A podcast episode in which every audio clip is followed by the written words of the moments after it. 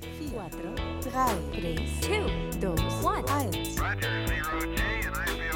Herzlich willkommen bei der neuen Ausgabe von D18 Foto Podcast. Mein Name ist Dennis 18 und das heutige Thema lautet: Was soll das denn sein, beziehungsweise abstrakte Fotografie? Also ein breites, weites Feld der Fotografie, der großen Kunst und der kleinen Schnappschüsse und all das, was dazugehört und alles vor allem, was dazwischen so passiert. Darum soll es heute gehen. Und ich hoffe, ihr habt Lust, ein bisschen auf die Reise zu gehen in die Bilder, die man nicht auf den ersten Blick erkennen kann, was sie denn nun sein sollen.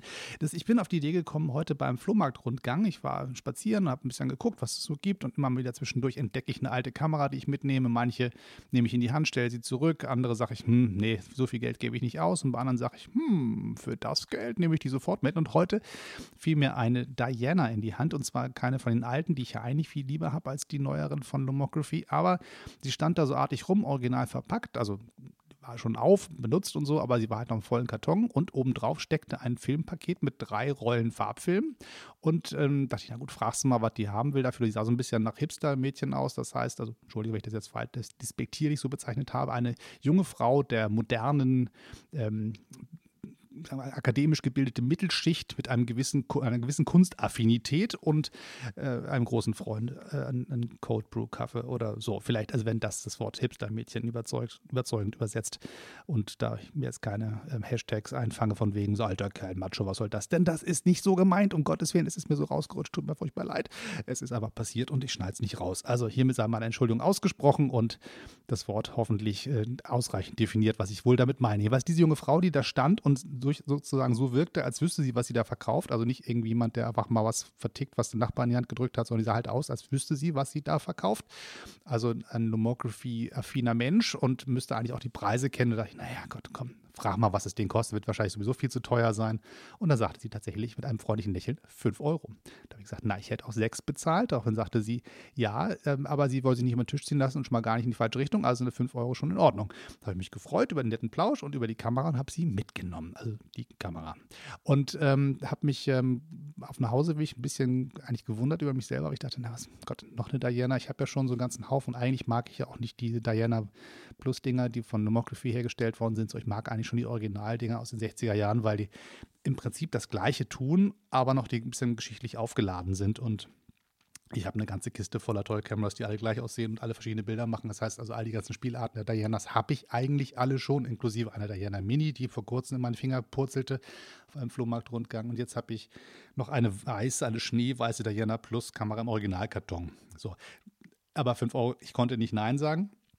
Und ähm, bin dann auf dem Hauseweg so ein bisschen in meiner eigenen fotografischen Geschichte hin und her geschlendert und stellte fest, ja, du hast auch wirklich die analoge Fotografie tatsächlich erst über Lochkameras entdeckt, aber dann relativ schnell über die Lomographie ähm, auch lieben gelernt und habe mich ein bisschen von wegentwickelt, finde ich. Also meine Fotos heutzutage sind tatsächlich eher ein bisschen geplanter, als die Lomographie-Logik ursprünglich mal war. Aber es ist immer noch ein großer Platz in meinem Herzen für die bunten Schnappschüsse, die irgendwie keiner so richtig weiß, was da drauf ist. Und das heißt, die abstrakte Fotografie ist immer noch irgendwie in mir. Und ich finde, das ist ein Thema, mit dem es sich lohnt, sich zu beschäftigen, mit oder ohne lomografische Kameras. Ähm, wer sich nicht so richtig auskennt mit der Lomographie, guckt, googelt das mal. Also heutzutage ist das im Prinzip einfach auch nur ein weiterer Anbieter von zu teuren Gerätschaften für Fotografie. Aber ist, die haben halt eine ganz hübsche Geschichte und Teil der Geschichte waren halt auch zehn Regeln, die ein bisschen so die Lockerheit, das Spaßhafte am Fotografieren, eine gewisse Grundentspanntheit, sicherlich groß angelehnt an die Hipster-Szene ähm, und Partyvolk. Aber die hatten so ein paar Regeln aufgestellt und zwei davon finde ich ganz spannend. Einmal die achte Regel, du musst nicht im Vorhinein wissen, was dabei herauskommt. Und die nächste Regel ist im Nachhinein auch nicht. Das heißt, sich zu trauen, nicht zu planen beim Fotografieren und tatsächlich sich einfach auch mal auf verwackelte Bilder einzustellen und zu sagen, ich habe keinen blassen Schimmer, was auf diesem Bild zu sehen ist, aber irgendwie sieht es cool aus. So, und das ist sozusagen eine der Spielarten der abstrakten Fotografie, das ähm, aus der Hüfte geschieße, das Schnelle, das Verwackelte, das einfach nur dem Effekt nachlaufende, das Unkomplizierte, das Entspannte, das nicht Ernste. Das ist so der eine Pol. Und der zweite Pol ist halt, es gibt wirklich ähm, Leute, die unglaublich konzentriert daran arbeiten, abstrakte Fotos herzustellen. Das heißt, das wirklich als gezielte Kunstform anzusehen und nicht als spaßhaftes Nebenprodukt, sondern wirklich sagen, ich will ganz bewusst, dass die Leute nicht erkennen, was ich da zeige. Es soll nicht gegenständlich sein, sondern es soll im Abstrakten, im Ungefähren bleiben. Und so ähnlich wie ein Maler oder eine Malerin das tut, soll auch die Fotografie diesen Kunstbereich bedienen können und eher Fragen aufwerfen und Gefühle loslösen, ohne dass gleich verstanden wird, was da auf dem Bild dann wohl so zu sehen sein mag. Und diese beiden Pole finde ich unheimlich spannend zu betrachten, denn beides habe ich schon äh, verfolgt und bin an beiden Seiten manchmal total zufrieden mit mir und der Welt, der fotografischen Welt und manchmal einfach nur schulterzuckend und sagt, naja, es sieht halt aus wie ein Foto, was keiner versteht oder was halt normalerweise aussortiert werden würde. So, und es gibt so ein paar Sachen, die aber auch unglaublich mysteriös sind, wo man sagt, wie ist denn das passiert? Und das könnte ja durchaus ähm, so als abstraktes Plattencover funktionieren. Also es gibt so ganz viele Bilder, wo ich sage, warum ist das eigentlich ein gutes Bild, auch wenn es technisch nicht perfekt ist? also ihr seht schon, dass sozusagen dieser Bereich des Zulassens, des Nicht-Perfekten, des Nicht-Geplanten, des nicht auf den ersten Blick Lesbaren auch ein Stückchen ähm, Intention dahinter steckt und nicht nur, oh, ist halt was schiefgegangen. So, also ich mache mal ein, ein Bildbeispiel, das äh, Plattencover von dem Kollegen Markus Siebert, für den ich ähm, die letzten Jahre fotografiert habe und es gibt auch einige Podcasts und Videofolgen bei mir auf dem Kanal, wo ihr mal schauen könnt, wenn ihr den mal kennenlernen wollt. Ähm, das Plattencover zur Platte Der Sturm, das ist ein Foto, was wir geschossen haben, was wir ganz bewusst ähm, verwischt haben. Also das heißt, es gibt aus der Serie ganz viele normale Bilder, wo halt gut aussieht und schon schön scharf getroffen ist. Und dieses eine Bild ist halt in der Bewegung entstanden und ist halt unscharf. Und das war halt die ganze Idee dahinter. Wir wollten ihn nicht so präsent haben. Wir wollten ihn nicht so in die Augen gucken lassen auf dem Plattencover, sondern es ging halt eher um die Silhouette, eher um die Form, eher um das Bewegte, das Unklare und ähm, damit halt auch die Fragestellung, was meint er wohl mit dieser Platte, ähm, sollte damit transportiert werden. Und da haben wir uns tatsächlich entschieden für eins der ähm, Bilder, die man normalerweise wahrscheinlich beim Fotoshooting aussortieren würde, wo man sagt, ah, da hat er sich ein bisschen doll bewegt, das ist unscharf, das können wir nicht nehmen. Aber genau das haben wir für die Platte genommen. Und ähm, wenn ihr jetzt mal auf die Seite geht, markusiebert.de und da die Platte der Sturm anschaut, da seht ihr quasi seine Silhouette auf dem Plattencover und da werdet ihr verstehen, was ich meine. Das heißt, zu sagen, die Platte beantwortet nicht alle Fragen, die man hat, sondern im Gegenteil, sie wirft noch weitere Fragen auf und das passiert halt auch schon beim Plattencover. Und diese Logik ähm, aufzugreifen, war uns irgendwie wichtig bei der Produktion. So, und weitere Bilder, also wenn man zurückgeht in meine Ursprungsphase der analogen Fotografie, also neben dem neben der Neugier auf Lochkameras, war es tatsächlich die Lomographie mit diesem leichten tippelnden, ich knips mal eben aus der Hüfte und verbrenne ein paar Rollen Film auf dem Weg zur Arbeit. Das war sozusagen der Anfang der analogen Fotografie für mich, also beziehungsweise der Neuanfang. Früher habe ich natürlich immer analog fotografiert, dann kam die digitale Phase und dann irgendwann kam ich halt zurück zur Filmrolle und da war halt sozusagen die Einstiegsdroge die Lomographie und das aus der Hüfte geschieße und aus merkwürdigen Perspektiven einfach nah ranzugehen und mal die Kamera einfach zu drehen, mal zu, zu wischen mit der Kamera beim Auslösen und sich darauf zu verlassen, dass die Sachen halt nicht eindeutig zu erkennen sind und diesen Spaß dabei zu haben, was da wohl bei rauskommen mag. Oder zu sagen, ich entwickle mal halt den, ähm, den äh, Dia-Film in C41-Chemie, also machen Cross-Processing und mal schauen, was mit den Farben passiert. Oder ich sage einfach mal, ich mache das so wie, wie der Kollege Lomtro und benutze einen Film, der vorher gebadet worden ist in Fensterreiniger. Oder nehme einen Effektfilm von Revolog oder so und probiere einfach mal aus, was diese ganzen eigentlichen Fehler an weiteren optischen Merkmalen beisteuern. Das ist sozusagen der, der Bereich zu sagen, okay, ich verlasse mich auf den Zauber des Zufalls und versuche einfach mal zu sagen, dieses Bild hat halt ganz viele Farben, hat ganz viel Dynamik, hat ganz viel irgendwas, aber was genau weiß ich nicht. Und das muss ich auch nicht wissen, weil ich finde es einfach cool, so wie es aussieht. Das ist sozusagen der eine Teil der abstrakten Fotografie. Und der zweite ist halt zu sagen, zum Beispiel, ich suche ganz bewusst ein Bild, was man anschaut und überlegt, was könnte das wohl sein, also eine Art Bilderrätsellogik quasi, mit dem man zum Beispiel ganz besonders nah rangeht an gewisse Dinge und einfach sagt, ich in der Gesamtheit erkennt man es sofort, aber wenn man nah rangeht, also in der Makrofotografie zum Beispiel, da weiß man halt nicht immer ganz genau, was man da eigentlich sieht. Und dann denkt man, hm, was ist das für eine Struktur, was sind das für komische Kanten, was für Farben sind das, wenn man im Kopf rauszoomt aus dem Bild, überlegt man, vielleicht erkenne ich dann, was gemeint ist. Das finde ich einen sehr, sehr spannenden Vorgang, zu sagen, ich versuche wirklich mal durch die Nahaufnahme etwas Abstraktes herzustellen und vielleicht nicht das komplette Bild zu zeigen, was es eigentlich einfach lesbar macht, sondern wirklich mit Abstand zu gönnen und dadurch beim, Fotogra äh, beim Betrachter so ein paar Rätsel auszulösen. Die andere Frage ist zum Beispiel, kann ich mit ähm, Verschlusszeiten gewisse Dinge erzeugen. Das heißt zum Beispiel, wenn ich erzählen möchte, wie lebendig es in einer Stadt zugeht und ähm, stelle meine Kamera auf ein Stativ, benutze lange äh, Verschlusszeit und lasse sozusagen das Leben in der Stadt verwischen von meiner Linse. Dann kann ich auch die Geschichte der Stadt erzählen, aber gleichzeitig habe ich eine Abstraktionsebene reingezogen, indem ich zum Beispiel die Personen, die ich da sehe, nicht als Einzelpersonen sehe, sondern wirklich als Repräsentanten der Menschheit, die da durch diese Stadt läuft.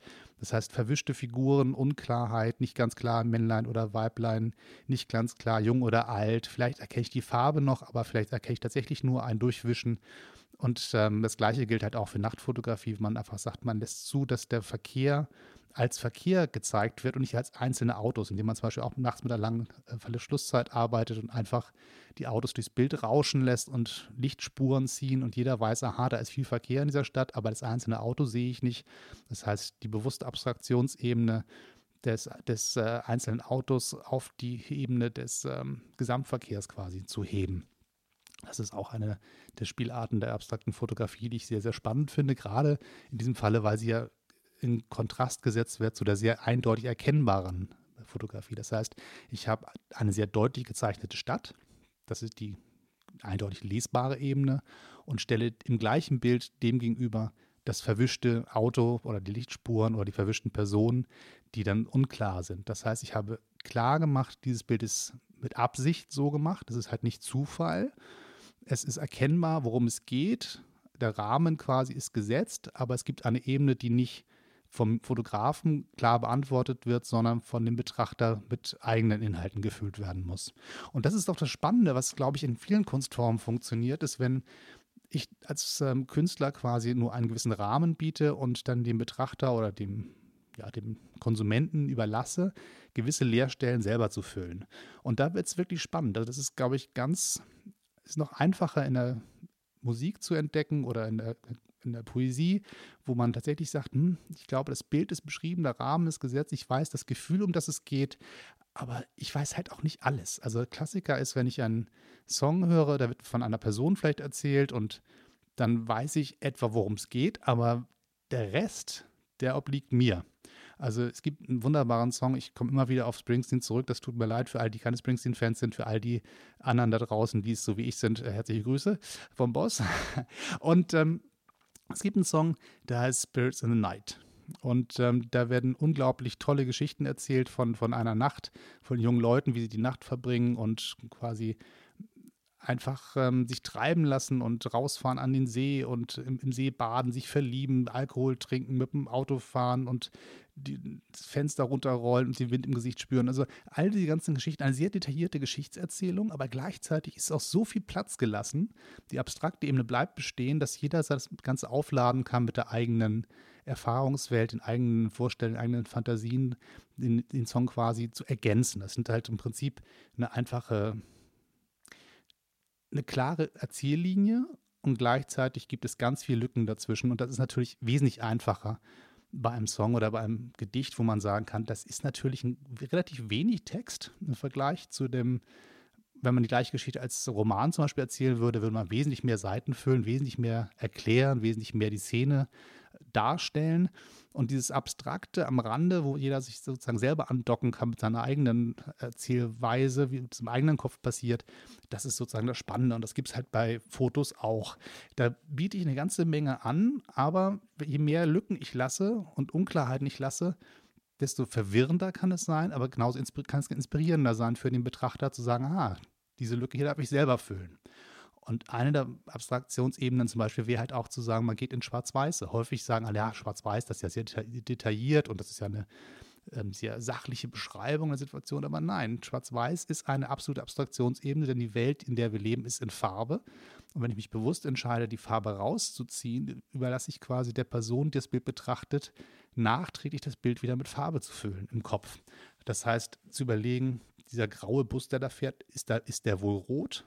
Wie in Hamburg zum Beispiel, oder ist der eher gelb wie in Berlin? Und das sind so Sachen, die passieren dann tatsächlich irgendwie im Kopf des Betrachters.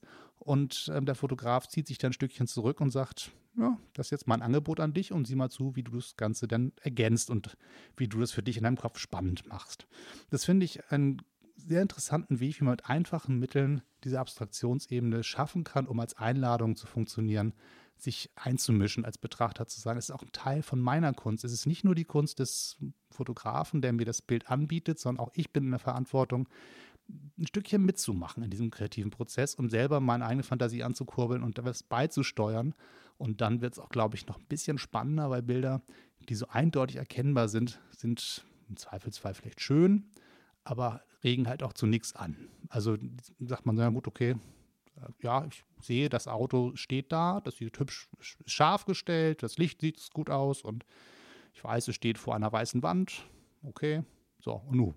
Das heißt, die Frage ist halt, an welchem Punkt kriege ich Leute eingeladen dazu, sich bewusst zu beteiligen an dem kreativen Dialog quasi zwischen Betrachter und Künstler.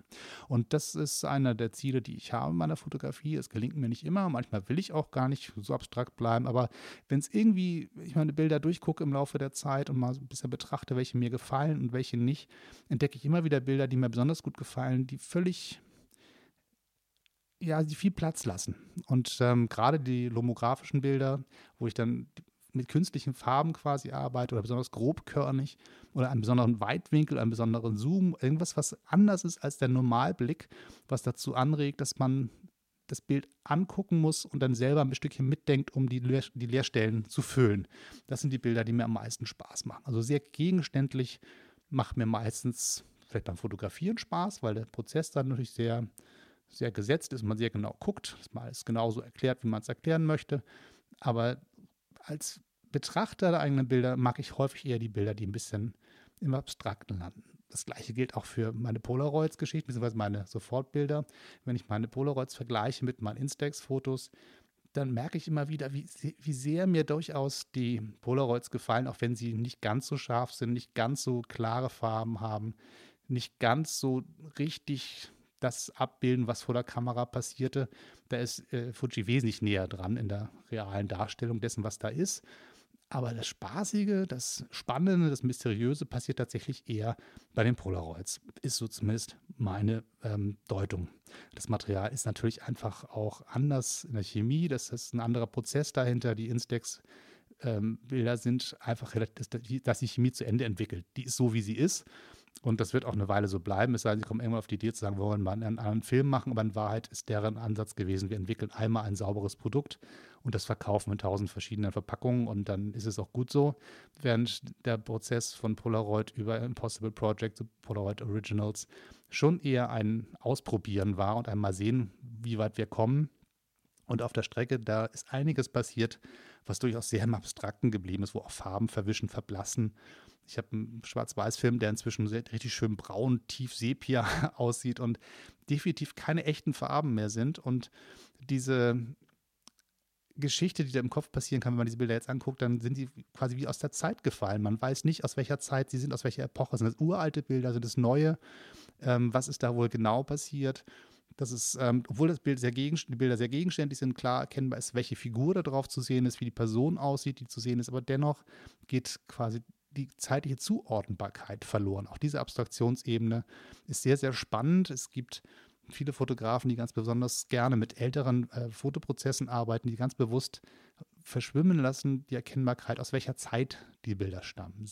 Weil normalerweise ist es so, man kann sich einen Haufen Familienbilder angucken, man blättert so sein Kindheitsalbum durch, dann weiß man, aha, das ist in meinem Fall aus den 70ern, dann geht es in die 80er rüber, dann verändert sich auch die Farbgebung der Filme, da war klar, auf einmal gab es dann so ein so einen klassischen 80er-Jahre-Farbton und dann irgendwann ging es in die 90er und dann gab es halt irgendwann so den Wechsel Richtung Digitalbilder und dann veränderten sich auch halt immer die Gesamtästhetik der Bilder. Wenn ich jetzt aber bewusst mir entscheide, heutzutage mit einem alten Material zu arbeiten oder zu entscheiden, ich mache mal, gehe weg von den klassischen Filmrollen, sondern mache alternative Prozesse oder fotografiere mal direkt auf Fotopapier, kommen komplett andere Arten von Bildern raus, die nicht mehr eindeutig einer Zeit zuordnenbar sind. Und auch diese Abstraktionsebene ist ein sehr spannendes Spielfeld, wo man sich ordentlich austoben kann und Leute auch zum Nachdenken, zum Verwirren und zum selber Lückenfüllen einladen kann.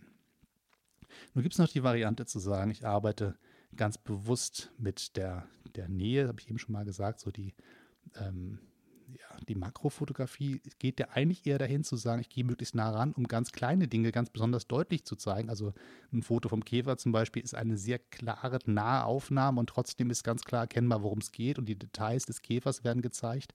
Was ich meine, ist eher zu sagen, man sieht quasi eine große Blume. In der Gesamtheit erkennt man, aha, eine Rose. Und in dieser abstrakten Variante geht man ganz nah ran und versucht einen Ausschnitt zu finden, wo quasi dass ein Muster zum Beispiel erkennbar ist, so die ganzen feinen kleinen Linien auf einem Blütenblatt zum Beispiel und, und fotografiert die so, dass man sagt, ich sehe, da ist was Organisches, da ist, ich erkenne die Farbe, ich sehe so Linien, aber was das genau sein kann, das weiß ich gar nicht genau. Und ähm, da wird es auch wieder ganz, ganz spannend. Oder man nimmt ein, ein Objekt, was man eigentlich sofort zuordnen kann, wie eine Kaffeetasse und nimmt sich einen kleinen Ausschnitt daraus und nimmt nur eine Linie mit ins Bild. Das heißt, man zum Beispiel den Henkel einfach mal ins Bild nehmen und dann gar nicht erkennbar, dass eine Tasse dran hängt. Und man sieht nur einen Bogen, der quasi einmal durchs Bild schneidet und man weiß gar nicht, wozu gehört der eigentlich. Und da kann man ganz, ganz viele spannende Sachen bei entdecken. Und eigentlich wollte ich euch nur darauf ähm, ja, zu anregen, das mal auszuprobieren, zu sagen, ich habe ein Fotoprojekt im Kopf, möchte das die Geschichte meines Dorfes erzählen oder ich habe eine große Liebe für Autos und fotografiere für mein Leben gerne alte Opel Mantas. Ich weiß nicht, ob es noch welche gibt. Ich sehe immer weniger auf der Straße, aber so ein paar wird es noch geben. Eine große Liebhaber-Community für diese Autos gibt es bestimmt auch noch. Und das ist mein Fotoprojekt. Ich suche in meiner Stadt die Opel Mantas. Die fotografiere ich jetzt alle.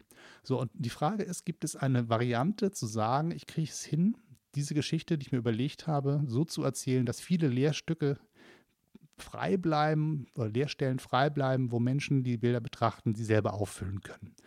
Gibt es eine Variante zu sagen, diesen Teil zeige ich und den Teil überlasse ich dem Betrachter.